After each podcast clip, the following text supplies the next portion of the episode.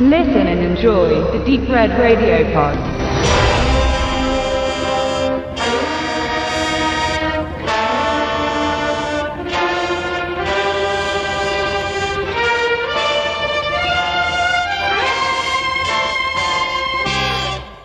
Der Tatort ist zurück in Dresden.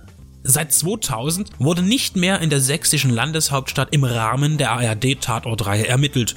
Und auch wenn ich kein Stammkunde des Sonntagabend-Krimis bin, so lockte mich das neue Ermittlerteam, das in meiner Heimatstadt den Schurken sucht, doch aus regionalem Interesse vor den Bildschirm. Die Erwartungen waren gering, aber egal wie tief man die Messlatte anlegt, der Tatorttitel auf einem Schlag konnte unter ihr hindurchrutschen. Einige schwerwiegende Fehler sind schuld an diesem peinlich naiven Ergebnis. Zum einen konnte sich der produzierende Mitteldeutsche Rundfunk nicht durchringen, eine ernste, vielleicht düstere, aber doch wenigstens intelligente Geschichte zu erzählen. Man möchte mit den eigenen Klischees spielen, Brennpunkt Schlager, und diesen münzt man auf Dresden, als gäbe es dort nichts anderes oder interessanteres zu berichten. Ein Verbrechen im Volksmusik- oder Schlagermilieu ist kein Thema, das in einem Krimi nicht passen würde. Aber der Einblick ist albern und genauso konzipiert und beleuchtet wie die billig anmutenden Schunkelshows mit den ewig gleichen Zutaten. Somit will ich auch gar keine Inhaltsangabe riskieren. Ein Sänger wird erschlagen und der Täter wird gesucht. Eine dramatische Bürgerstudie wäre wünschenswert gewesen. Dabei meine ich gar nicht, dass aktuell Pegida oder ein rassistisches Verbrechen einbezogen hätte werden müssen. Das wurde ja schon in Wotan Wilke Möhring Tatort Verbrannt von 2015 eindringlich behandelt. Zum Einstieg wäre ein Mord im Plattenbau von Gorbitz oder gegensätzlich einer im Villenviertel von Blasewitz oder der Südvorstadt passend gewesen, um Dresden vorzustellen. Auch im Bereich der Universität hätte man etwas Aufreibendes inszenieren können. Das einzige, was die Kamera bietet, ist die historische Skyline an der Elbe und den Zwinger. Das kennt aber ohnehin jeder. Die abgelegenen Ecken sind immer die interessanteren und fehlen hier komplett. Als bei einer Verfolgungsjagd auch noch die Dresdner Dampfschifflotte zum Schauplatz wird, degradiert sich dieser Spielfilm zu einem Tourismusguide, der einem unbedingt alle Freizeitangebote und Touristen-Nap aufzudrängen versucht. Dresden bietet so viele optische Sensationen und was den Machern als einziges einfällt, ist das Bekannte und ewig Wiederholte. Statt einem eigenständigen Krimi möchte man den nächsten Münsterklon kreieren, denn ebenso wenig wie man auf nachvollziehbare Polizeiarbeit setzt, umso mehr auf den Schalk im Drehbuch, der allerdings keinen brauchbaren Witz vorzubringen vermag.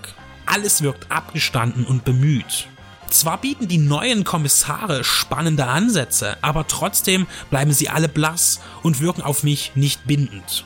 Die alleinerziehende Mutter, gespielt von Karin Hanczewski, deren Sohn ein liebenswerter Rowdy ist, deren Kollegin Alvara Höfels, dann nur mit einem Fruchtbarkeitsproblem und der männliche Chef, der sich als Wendeverlierer sieht und sich über den 5-Euro-Kaffee mit Karamelltopping aufregt und warum Frauen eigentlich Männerjobs machen dürfen. Das Prä-DDR-Denken ist in manchen Köpfen immer noch ein Umstand, auch heute noch.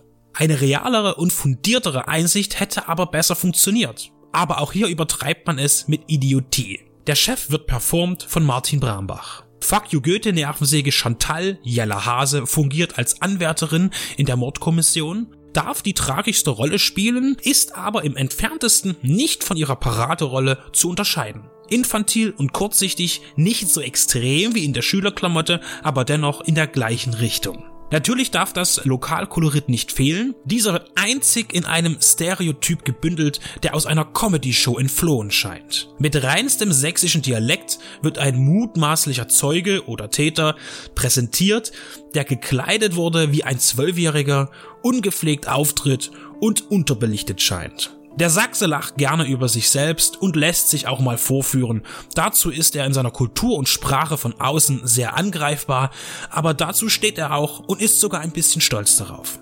Diese Variante aber ist schlicht gesagt beschämend, denn in meinem Freundeskreis und in meiner Nachbarschaft gibt es so ein Exemplar wie den verwahrlosten Schlagerfan definitiv nicht. Warum man glaubt, diese Figur zur Lachnummer zu machen, ist schleierhaft. Sie ist weder echt noch in ihrer Übertreibung lustig. Viele Chancen wurden verpasst, besonders für die Stadt Dresden, die so fotogen ist, was beim MDR aber scheinbar keiner wahrhaben wollte oder konnte.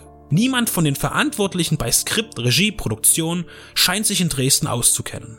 Der ZDF-Krimi Die Wallensteins, der auch in Serie gehen soll, mit Anja Kling und Lisa Tomaszewski, war mit Dresden als Handlungsort sehr viel schlauer und auch inhaltlich wirklich ein Krimi. Mit tragbaren Figuren, fernab dem pointenlosen Komödien mit tragischem Einschlag am Ende. So wie es bei Auf einen Schlag leider nur der Fall ist. Traurig ist es schon und mit Sicherheit wird man den Kahn beim Dresden Tatort strukturell nicht mehr umsteuern wollen.